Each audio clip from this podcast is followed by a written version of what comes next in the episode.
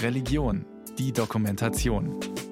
Eintauchen in Sinn und Spiritualität. Ein Podcast von Bayern 2. Die Dromedare sind schwer beladen. Hochmütig schreiten sie dahin. Heiser klingt der Singsang der Treiber. Rot rollt die Sonne im Rücken der Karawane über die Tafelberge am Rande der Wüste. Und schon bläht der Wind wieder die Segel der Schiffe. Der Weihrauchhafen Bir Ali am Indischen Ozean ist heute nur noch ein unbedeutendes Fischerdorf. Ruinen bezeugen einstige Macht. Hier wurde die kostbare Fracht umgeladen. Der Landweg begann, die legendäre Weihrauchstraße über Petra in Jordanien bis ans Mittelmeer. In Athen und Rom brauchte man aber Tonnen von Weihrauch für die Götter in den Tempeln. 35 bis 40 Kilometer legt eine Karawane am Tag zurück. In diesen Distanzen entstanden die Städte im Orient. Wie eine Duftspur durch die Religionen, meint die Naturparfümeurin Beate Nagel aus Eu-Mittelberg im Oberallgäu. Der Weihrauch hat die Aufgabe, letztlich beim Räuchern den Intellekt etwas zurückzunehmen, den wir bei uns ja sehr stark vordergründig da haben. Und wenn der Intellekt etwas zurücktreten kann, dann ist eine Zwiesprache möglich. Wir können sozusagen in andere Räume eintauchen.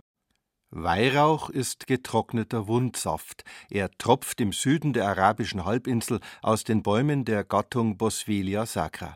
Im Ägypten der Pharaonen nannte man Weihrauch den Gottesduft, den für Umgang mit der Gottheit qualifizierten Stoff. Ein paradiesischer Duft geht von ihm aus, wenn er ganz rein ist, erste Ernte, von hoher Qualität, kostbar wie Gold. Michael Pfeiffer schreibt in seinem Buch Der Weihrauch Dass Weihrauch keineswegs nur in kultischen, sondern auch in medizinischen Zusammenhängen verwendet wird, schlägt eine Brücke zwischen geistlichem Heil und leiblicher Heilung. Immerhin besitzt Gesundheit heutzutage einen fast religiösen Wert.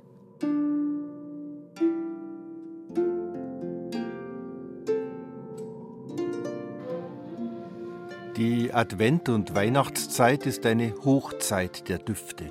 Neben Weihrauch, Anis, Bienenwachs, Honig, Tannennadeln und Zimt.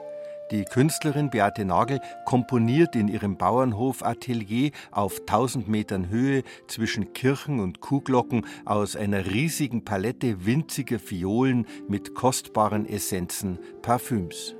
Ob ich jetzt im buddhistischen Bereich bin, dann habe ich Sandelholz, ich habe Gugul, das ist eine Myrrenart und auch die Indianer Nordamerikas arbeiten mit Düften, mit Prairie Sage beispielsweise und kommen da an ihre Welten heran und das ist in allen Kulturen letztlich begründet, diese Verbindung Duft und dieses Einsteigen in geistige Räume. Riechen ist einer unserer fünf Sinne. Wie die anderen bezieht er Geist, Körper und Gefühl mit ein. Wer riecht, weiß und fühlt auch. Das Räuchern, die Düfte gehen ins Riechhirn. Es heißt sogar Riechhirn. Das ist ein alter Bereich im Gehirn, der mit den Emotionen verbunden ist und wo wir eben mit ich kann dich riechen oder ich kann dich auch nicht riechen. Das geht in Sekundenschnelle oder sogar noch schneller wie Sekunden, in Bruchteilen von Sekunden. Und da entsteht Antipathie oder eben auch äh, Liebe. Also dieses Mögen passiert eben in diesem Bereich des Gehirns und das hängt mit Gerüchen zusammen.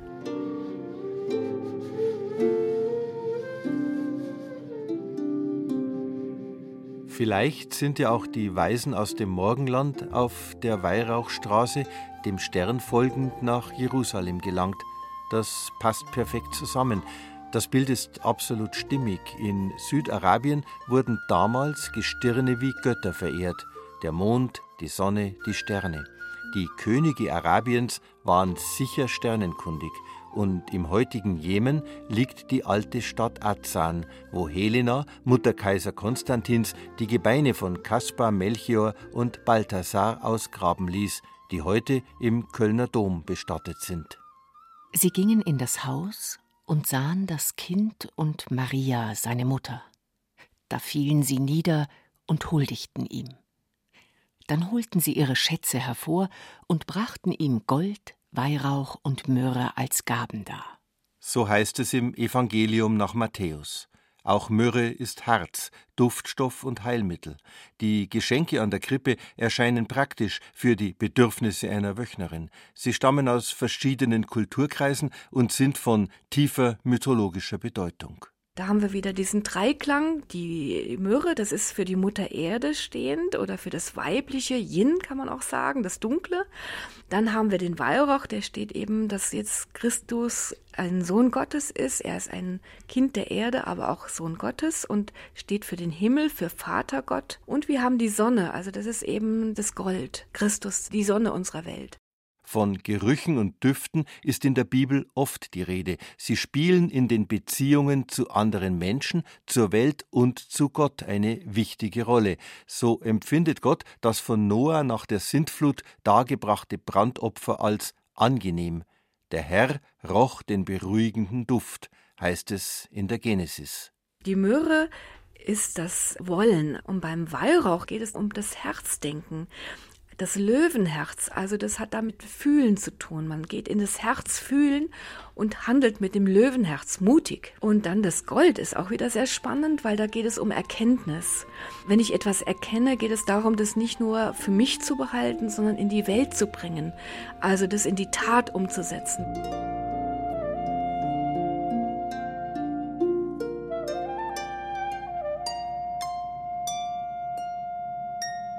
Das Gesicht des Propheten Jesaja hatte sich erfüllt, was den Lobpreis Jerusalems betraf. Kamele in Fülle überfluten dich, Dromedare aus Midian und Epha, sie kommen von Saba mit Gold und Weihrauch, laut kündend das Lob Gottes. Szenenwechsel. Wir finden Platz im Mittelschiff der Kathedrale von Santiago, unter all den Pilgern, die den Jakobswegen gefolgt sind die gespiegelte Milchstraße, Santiago de Compostela, der heilige Jakobus und das Sternenfeld. Der Blick wird nach oben gezogen in die mächtige Kuppel. Da hängt das Botafomeiro, das 50 Kilo schwere Weihrauchgefäß aus getriebenem Silber, das von acht Männern in Schwung gesetzt wird und dann eindrucksvoll über die Köpfe der Gläubigen hinweg zischend durch das Querschiff saust. Der schon seit dem Mittelalter berühmte christliche Wallfahrtsort in Galizien spielt auch eine Rolle, wenn Pfarrer Roland Högner in Eumittelberg sein Weihrauchseminar hält. Ich habe Ihnen jetzt hier gerade unsere ganzen Weihrauchsorten aufgestellt, die wir immer bei unseren Weihrauch-Workshops für die Ministranten verwenden. Das sind jetzt hier ca. 20 unterschiedliche Düfte oder Weihrauchsorten, die ja auch ganz unterschiedlich aussehen, unterschiedliche Mischungen, unterschiedliche Farben. Das größte Weihrauchfass der Welt ist seit dem 14. Jahrhundert eine der Attraktionen der Kathedrale von Santiago. Bei Führungen hört man, dass damals der reinigende Duft des Weihrauchs dazu diente, den Geruch der Pilgerscharen zu harmonisieren, die auf der Empore schlafen durften. Soweit ich weiß, ist es in der orthodoxen Kirche auch so, dass der Weihrauch eher neben die Kohle gelegt wird, damit sich der Geruch eben besser entwickelt und weniger Akzent darauf gelegt wird, dass also sichtbarer Rauch entsteht. Da ist der Geruch vielleicht sogar wichtiger wie der Rauch. Bei uns ist eher die Rauchentwicklung auch als optisches Zeichen etwas sehr Wichtiges.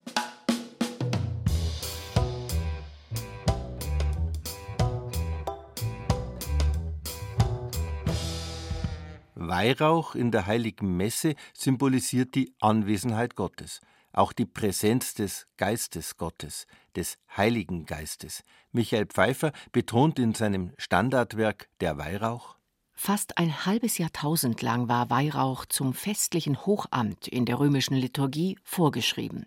Bei anderen Feiern durfte er nicht verwendet werden. Seit der Liturgiereform des Zweiten Vatikanischen Konzils kann Weihrauch nun bei jedem Gottesdienst Verwendung finden. Vielen gilt er eben als festliches Accessoire. Die zeichenhafte Dimension von Weihrauch, Gebet, Verehrung und Reinigung bleibt dagegen im Hintergrund. Da sehen wir jetzt große, hellgelbe, bernsteinfarbene Brocken, wo man wirklich noch so sehen kann, das sind diese Harzstücke, die da abgeerntet werden. Eigentlich vorchristliche Tradition, die ins Christentum übergegangen ist, die Verwendung von Weihrauch im Gottesdienst. Selbstverständlich duftet es im Paradies nach Rosen, Veilchen, Neroli oder auch betörendem Jasmin. Der Engländer John Milton hat diese Eindrücke und Bilder 1667 in seinem Gedicht Verlorenes Paradies erfasst. Gott schuf es auf diesem fruchtbaren Boden, damit alle duftenden Blumen dort blühen können. Iris, Myrte, Jasmin, Krokus, Rose – dazu Lorbeer, Veilchen, Hyazinthen und Orangenblüten. Ein Mosaik von leuchtenden Farben, die ihre Schönheit mit der Schönheit des Duftes bereicherten. Neben den Blumen findet man im Paradies auch Gewürze. Zimt zum Beispiel spielte schon vor 5000 Jahren eine wichtige Rolle im Handel zwischen Indien, China und Ägypten. Ein chinesisches Arzneibuch erwähnt ihn 2700 vor Christus. Babylon war wichtigster Umschlagplatz. Zimt gehört im Orient in Kosmetika und Kulinarik. Beate Nagel verwendet Weihrauch und Zimt genauso oft wie Rose oder Orange in ihren Parfümkreationen und sie kombiniert gerne Duft mit Tönen. Ich bin ganz froh, wenn ich zusammen mit Künstlern jetzt wie Markus Neuchel oder Julia Steber auftreten kann, zusammen mit den Düften und der Musik, weil ich, wenn ich die Düfte dann ins Publikum gebe, sage, schließt mal die Augen, riecht mal am Weihrauch und hört den Klängen zu. Und das Visuelle ist dann mal ausgeschaltet. Also wir können dann einfach mal wirklich tiefer riechen, vielleicht auch tiefer hören. Ich bin ein überzeugter Synergetiker. Ich suche immer nach Brücken die Welten zu verbinden. In dieser Partnerschaft Duft und Musik können sich eben diese Impulse, diese Energien gegenseitig verstärken. Die Abende, die wir anbieten, bieten diesen Raum, sich wieder mehr sich selber zuzuwenden über diese Zugänge. Also über die Musik, über den Duft, was für mich was Unbewussteres ist als jetzt ja die Sicht auf die Dinge.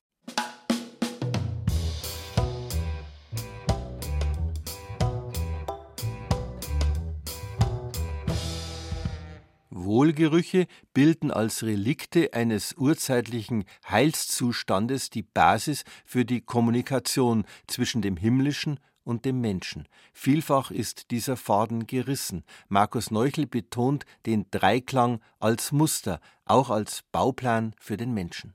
Die Stirn, wo der Geist, das Gehirn dahinter steckt, dann der mittlere Bereich, die Nase, das Riechen, Mensch mit großer Nase heißt ja, die sind gefühlsintensiv und dann unten das Kauteil, das Kinn, äh, wo dann gehandelt wird, die Nahrung zerkleinert wird, diesem Dreieraufbau, dem begegnen wir auf Schritt und Tritt in der Schöpfung. Mit Schöpfung, Erhaltung und auch Zerstörung, also diese Dreifaltigkeit, was wir da ja auch wieder gespiegelt sehen in den drei Gottheiten Brahma, Vishnu und Shiva, also die auch für das ganze Schöpfungsprinzip und das zyklische Prinzip stehen. Sowohl Beate Nagel die auf dem Umweg über den Buddhismus zum christlich-katholischen Glauben zurückgefunden hat und diesen jetzt ohne Scheuklappen praktiziert, als auch Julia Steber, die viel Zeit in Indien verbracht hat, sich im Hinduismus auskennt und als Yogalehrerin arbeitet, sehen die Dreiheit bzw. Dreifaltigkeit Gottes als übergeordnetes, schöpferisches Prinzip. Und Markus Neuchel spielt als Vollblutmusiker am liebsten im Trio. Es ist die beweglichste Besetzung. Das Duo, da herrscht schon immer so eine Gegensatzspannung. Da ist es immer wichtig, einen Ausgleich zu finden. Und über den dritten Punkt dann kommt die Energie ins Fließen, die in der Zweierkonstellation dann oft etwas gestaut ist.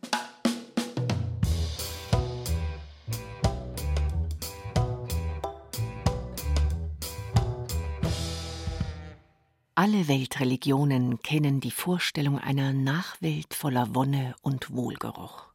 Im ägyptischen Eru-Gefilde, dem Elysium der Griechen, im Dschanna-Paradiesgarten des Islam und in den Himmeln jüdisch-christlicher Glaubenslehren erfreuen sich die Seligen an dem unbeschreiblichen Duft, der sich von aromatischen Bäumen und Blumen herrührend durch sanfte Winde ausbreitet. So schreibt Beate Nagel in ihrem Buch Art Parfüm Neue Wege zu altem Wissen. Der Duft gehört dazu, auch die Sinnlichkeit. Für Julia Steber ist es Fakt, dass man mit der Musik die Seele erreichen kann. Für mich definitiv. Ich glaube, es kommt darauf an, wie man selber während des Musizierens verbunden ist. Also für mich fühlt sich das oft so an, dass ich da in mir selber auch in Ebenen vordringe, die ich jetzt zum Beispiel manchmal in der Meditation nicht erreiche. Also wo ich völlig meinen Kopf ausschalte, wo ich ganz in dem Moment bin, mich in den Ton reingebe und das auch selber so spüre. Und ich glaube, das ist das, womit man dann auch Menschen berühren kann. Nehmen wir die ersten Regentropfen auf einem staubigen Weg. Das riecht nach Sommer. Oder wir öffnen die Tür zum Dachboden. Oder auf eine Verletzung geträufelte Myrrentinktur. Das hat doch Oma immer gemacht. Wir müssen nicht sehen, wir müssen nicht hören, wir müssen nur riechen und wir wissen, wo wir sind. Die Rose als Beispiel ist eine Herzduftnote und da gibt es auch schon äh, medizinische Hinweise von Avicenna, 1000 nach Christus, der persische Arzt, der mit Rosenöl geheilt hat. Amberbalsam wirkt stark antiseptisch. Veilchenduft hält die Stimmung auf. Die Myrrhe wird heilsam und wohltuend von König Salomon im Hohen Lied gleich siebenmal erwähnt. Ein Lustgarten spross aus dir. Granatbäume mit köstlichen Früchten, Hennadolden, Nardenblüten, Krokus, Gewürzrohr und Zimt, alle Weihrauchbäume, Myrrhe und Aloe, allerbester Balsam. Die Quelle des Gartens bist du, ein Brunnen lebendigen Wassers, Wasser vom Libanon. Nordwind erwache, Südwind herbei, durchweht meinen Garten, lasst strömen die Balsamdüfte.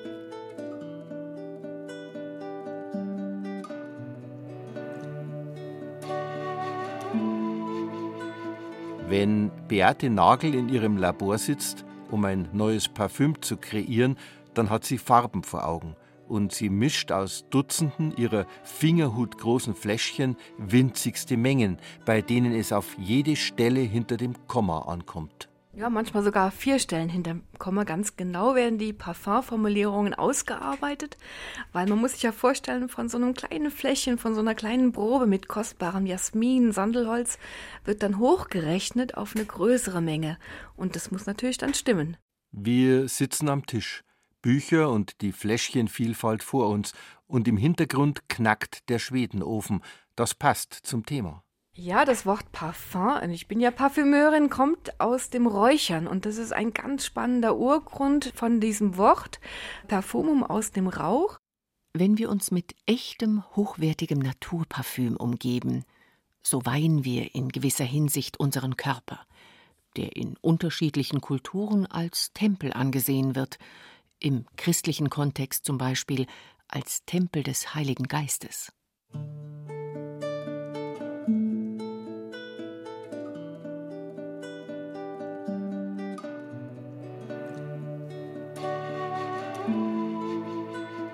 Das Spektrum der Christin ohne Scheuklappen Beate Nagel, die sich intensiv vor allem mit Buddhismus beschäftigt hat, reicht von der olfaktorischen Umsetzung von Gemälden des lichtsuchenden Alpenmalers Giovanni Segantini bis zur Zusammenarbeit mit der Fachklinik St. Marien in Wertach, wo ein speziell komponierter Duft in der Therapie eingesetzt wird die Klinik St. Marien in Wertach. Da kommen Frauen und lernen mit ihrer Lebenssituation anders umzugehen und dann kommen die zurück in den Alltag. Der Duft, Zeit für mich heißt er, bildet quasi eine Brücke.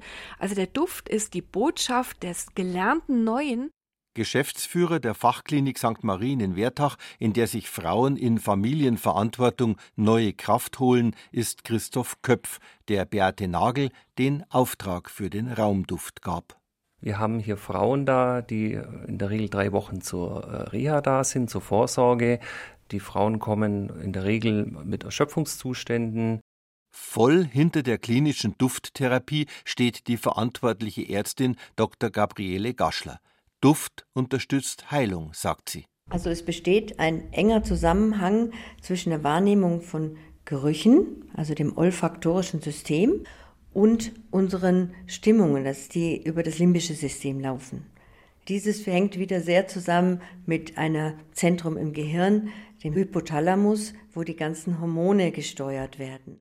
Die Patientinnen, denen nach drei Wochen in der Klinik der Duft Zeit für mich vertraut ist, können ihn als Raumspray mit nach Hause nehmen und damit auch das gute Gefühl des Geborgen- und Aufgehobenseins. Ja, das kennen wir alle. Ja, wir wissen zum Beispiel aus der Kindheit Weihnachtsduft. Da haben wir ganz bestimmte Vorstellungen.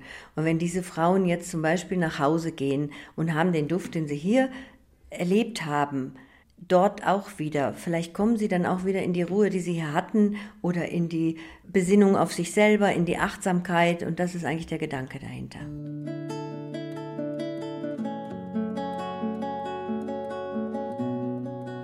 Als Sinnbild für die Anwesenheit Gottes und des Heiligen Geistes war Weihrauch in Europa lange Zeit der Kirche vorbehalten. Dabei teilt er sich seinen Ursprung mit Parfüm. Immer mehr Menschen wollen jetzt so riechen. Die Frankfurter Allgemeine berichtete schon im Februar 2016 ausführlich über Weihrauch als Parfüm. Wir sind zurück im Pfarrhaus von Eumittelberg, wo Pfarrer Roland Högner jetzt verschiedene Rauchfässer aufgebaut hat, die handelsüblichen Kohlen dazu und viele Schächtelchen mit duftendem Herz aller Farben. Gott muss man riechen können, bestätigt er mit Nachdruck und verweist auf die Rezepturen für die heiligen Salböle der Kirche. Die enthalten nicht nur verschiedene genau festgelegte Wirkstoffe, sondern auch uraltes, vielfach vergessenes Wissen. Duften tun auch die heiligen Öle, die immer am Gründonnerstag in den Kathedralkirchen der Bistümer geweiht werden. Das Krisamöl, das Katechumenenöl und das Krankenöl. Öl ist Nahrung, Medizin und Kosmetikum. Es gehört neben Brot, Wein und Wasser zu den Grundsubstanzen christlicher Liturgie. Gerade das Krisamöl ist ja dann diese, so eine Mischung aus diesem Balsamöl und dem Olivenöl. Da ist eben dann dieser Balsamgeruch noch drin, aber es wird auch noch stark duftendes Rosenöl beigemischt. Balsame sind pflanzliche Sekrete aus den Interzellulärgängen der Balsambäume, fettlösliche, sirupartige Gemische aus Harzen und ätherischen Ölen mit dem charakteristischen Geruch nach Zimt und Vanille. Heiligen Krisam verwendet der Bischof bei Firmung und Priesterweihe. In dem Öl, das man zur Krankensalbung verwendet, da ist Zimtöl beigemischt, also ein vielleicht stärkender Duft. Das Krankenöl wird ja lateinisch Oleum infirmorum genannt. Es ist also ein die Kräfte mobilisierendes, mutmachendes Duftöl. Im Katechumenenöl, das ja dann bei der Spendung der Taufe eine Rolle spielt, in der Vorbereitung schon auf die Taufe, da ist häufig Zitronenöl beigemischt. Ich habe jetzt auch mit ganz viel Spannung zugehört, was Pfarrer Högner jetzt gesagt hat zu den Balsamölen oder zu den Ölen, die in der Kirche verwendet werden. Und zur Taufe zum Beispiel Zitronenduft. Das ist natürlich auch sehr besonders, weil die Zitrone macht wach. Also das ist ein Erwecken. Im Grunde ist es ein in die Welt hineinkommen. Also da ist die Symbolik mit Sicherheit auch verankert.